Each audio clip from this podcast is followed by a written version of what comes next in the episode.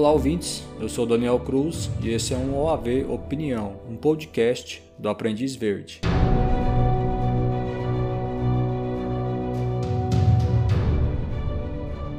Olá a todos os nossos ouvintes. No OAV Opinião dessa semana, eu vou comentar sobre o assassino do Zodíaco, um assassino em série nunca identificado que atacou na Califórnia no final da década de 1960. Assim como eu fiz no episódio da semana passada, eu escolhi um assunto aleatório para comentar nesse episódio. E tendo em vista que muitos leitores e ouvintes nos pedem para comentar sobre esse caso, nesse OAB Opinião, então, eu vou fazer um exercício e tentar traçar um perfil do assassino do Zodíaco usando as informações que nós temos sobre o caso.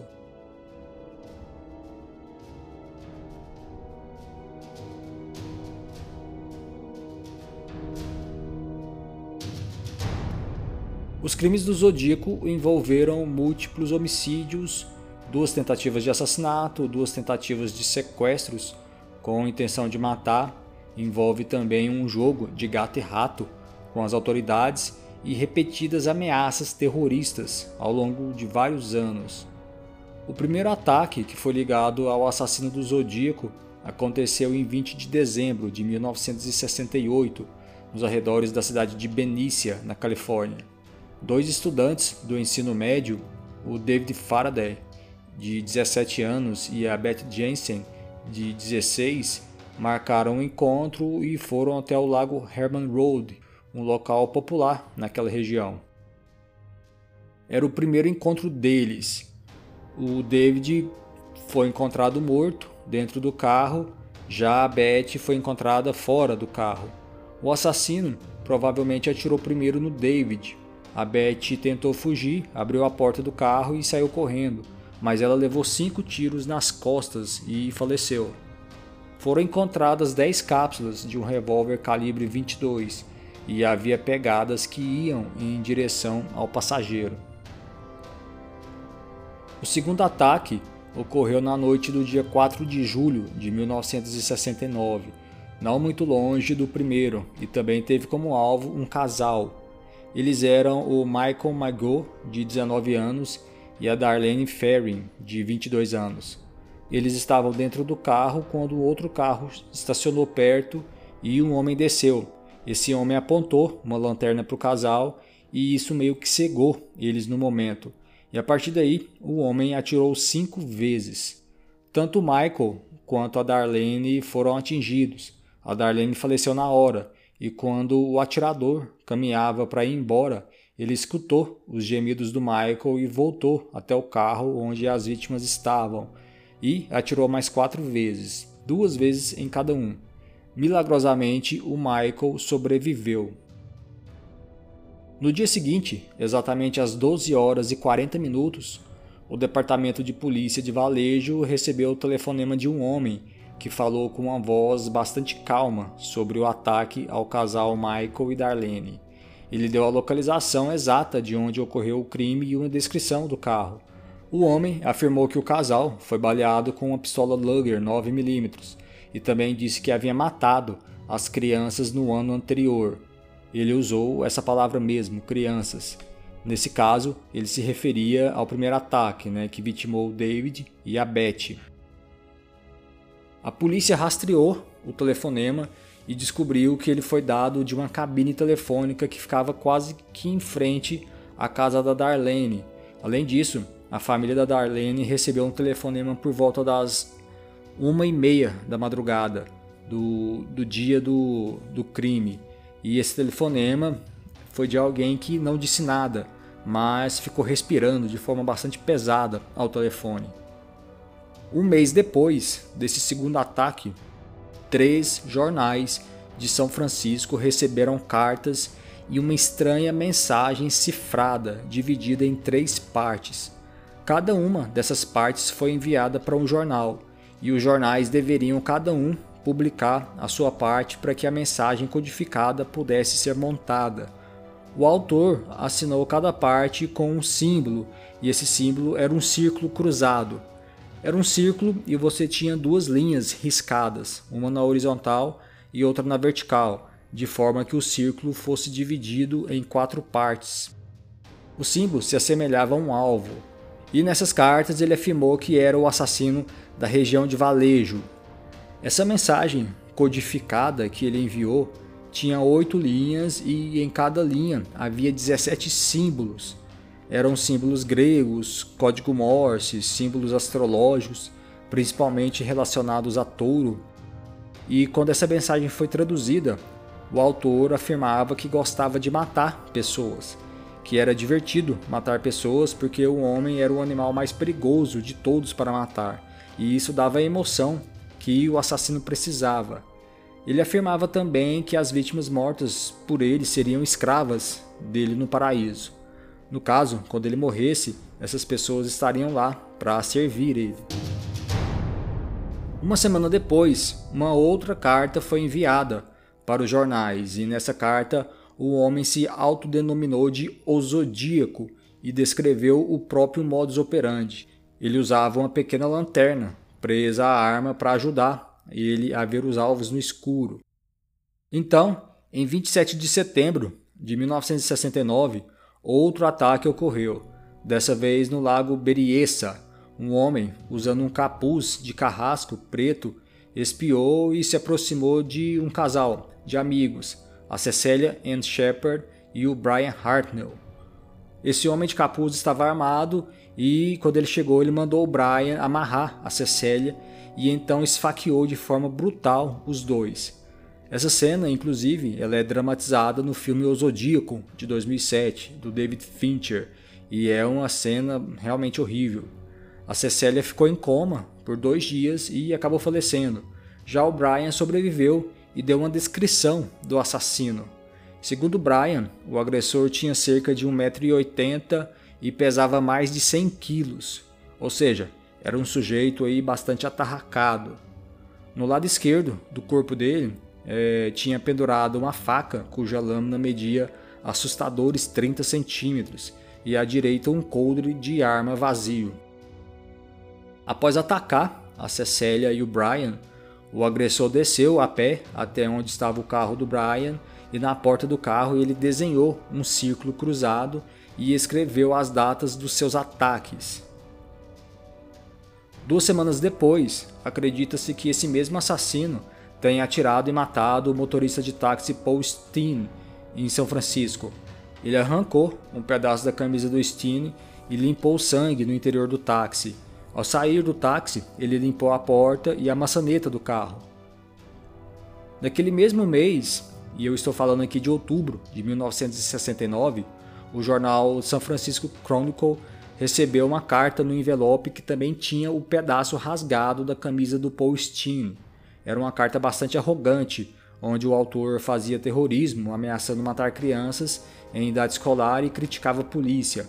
Era uma carta semelhante a outra carta bastante conhecida na criminologia, a carta Dear Boss, ou Querido Chefe, traduzindo aí para o português. Essa carta Dear Boss foi uma carta enviada por Jack o Estripador para a polícia eh, em 1888 e parece que o Zodíaco se inspirou no Jack o Estripador, talvez aí esperando se tornar tão famoso quanto ele. Nessa carta, o Zodíaco também exigia falar com um conhecido advogado de São Francisco chamado Melvin Bailey. Um encontro agendado por telefone chegou a ser arranjado, mas o Zodíaco nunca apareceu.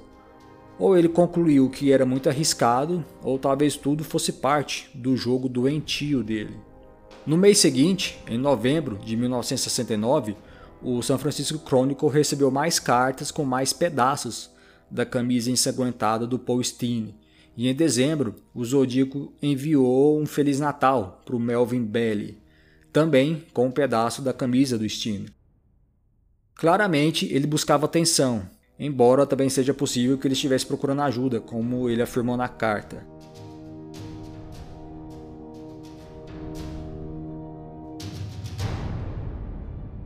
Até 1984, o Zodíaco, ou alguém se passando por ele, manteve contato com a polícia e o San Francisco Chronicle.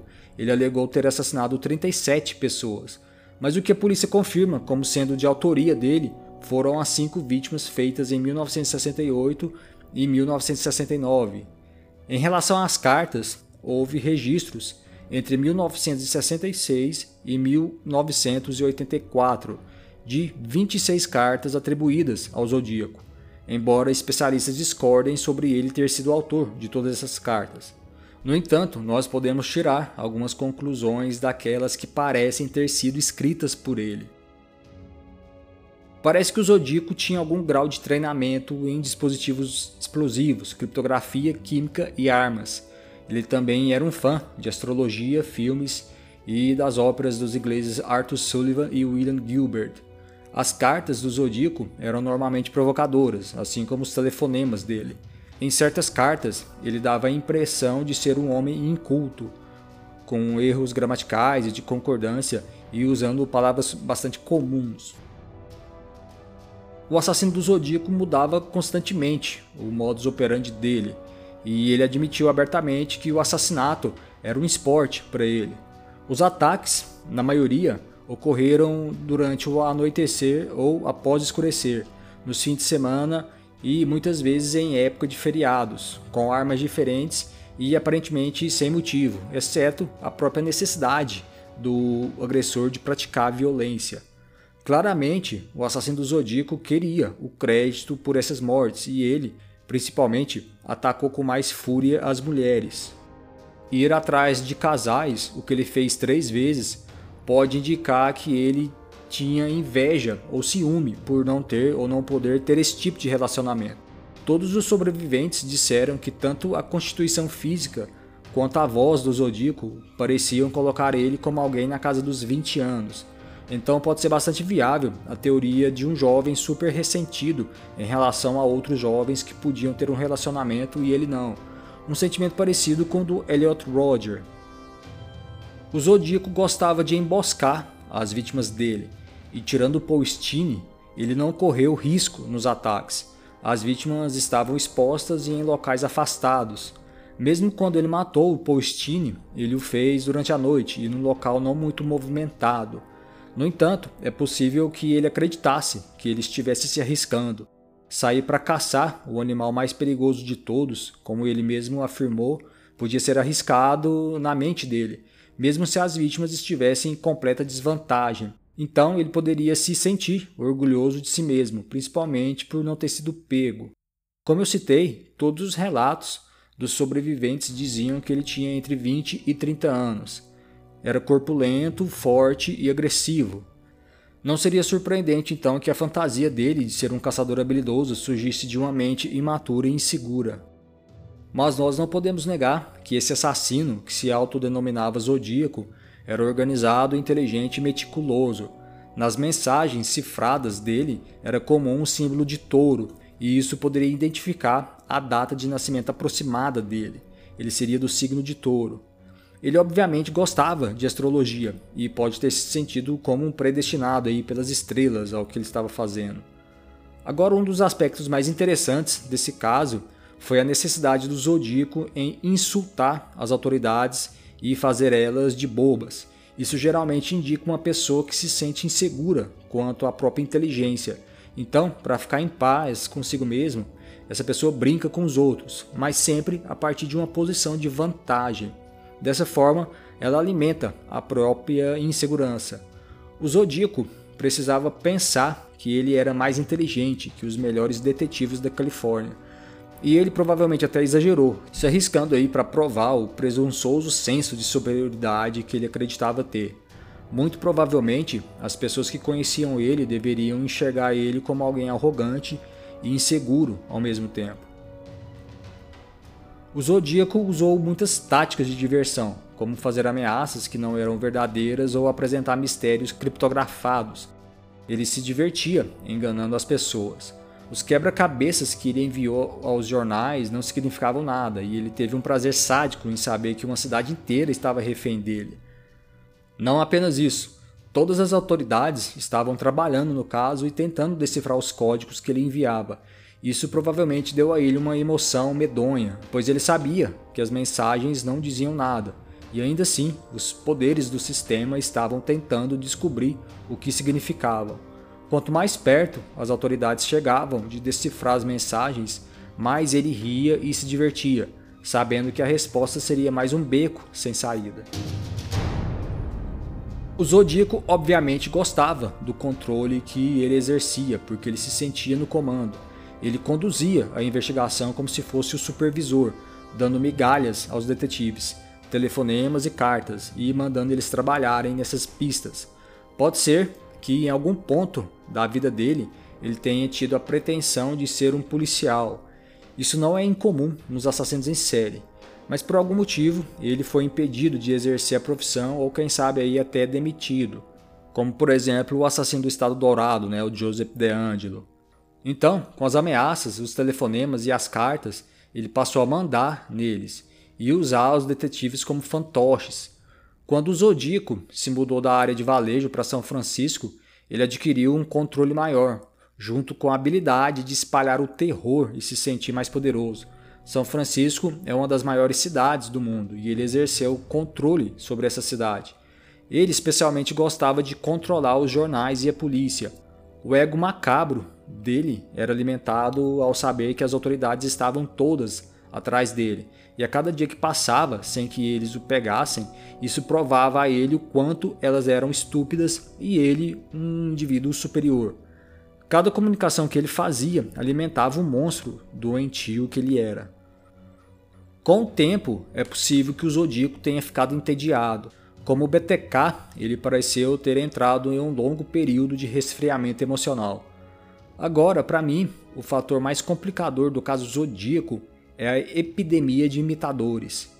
Ninguém nunca conseguiu dizer, sem sombra de dúvidas, quais ou quantas cartas realmente foram de autoria do Zodíaco. Nós nem sabemos quantas pessoas ele matou. Realmente, um único assassino matou aqueles jovens em 1968 e 1969? Se sim, o Zodíaco parou de matar em 1969? Então são perguntas às quais a gente não tem resposta. Agora é possível que ele tenha tido algum sucesso, mesmo que mínimo, em outras coisas na vida dele. Ele pode ter tido algum tipo de trabalho, mas certamente ele se achava superior demais ao trabalho e como ele não conseguia extrair nada de grandioso dele, ele começou a matar pessoas para alimentar o senso dele de superioridade e a partir daí passou a se gabar disso. Provavelmente ele se sentiu imortalizado por toda a publicidade e livros que foram escritos sobre ele.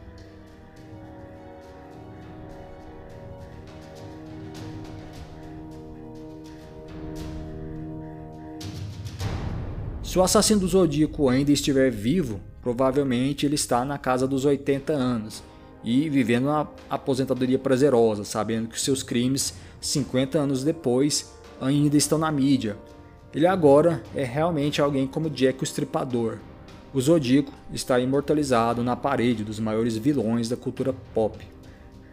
Em relação à mente do Zodíaco, é muito improvável que ele fosse alguém psicótico. Se fosse, ele agiria de forma desorganizada e muito provavelmente teria sido pego. No final das contas, para mim, os crimes do Zodíaco foram cometidos com o objetivo de chamar atenção.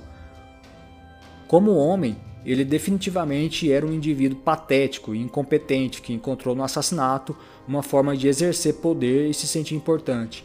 Nesse sentido, ele se assemelha ao Richard Ramirez.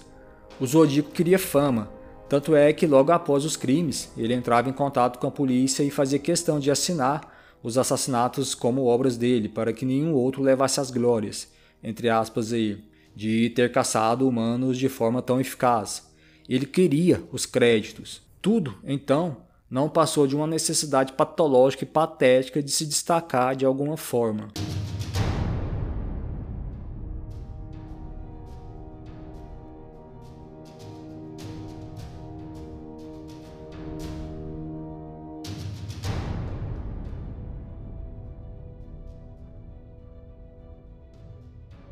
A recompensa para ele provavelmente era assistir televisão e ler as dezenas e mais dezenas de notícias sobre ele que estampavam os jornais.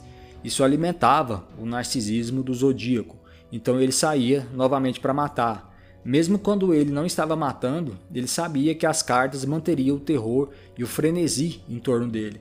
A droga do zodíaco não era matar, mas aparecer como um agente do caos, ao estilo do personagem Coringa, a fama e o senso de superioridade dele eram mais excitantes para ele do que a violência em si. O Zodíaco quis atingir a fama, ficar conhecido, ter o seu apelido registrado nos livros como um assassino famoso. Provavelmente isso foi a única coisa que ele conseguiu fazer na vida. Meu nome é Daniel Cruz e esse foi um OAV Opinião, um podcast do Aprendiz Verde.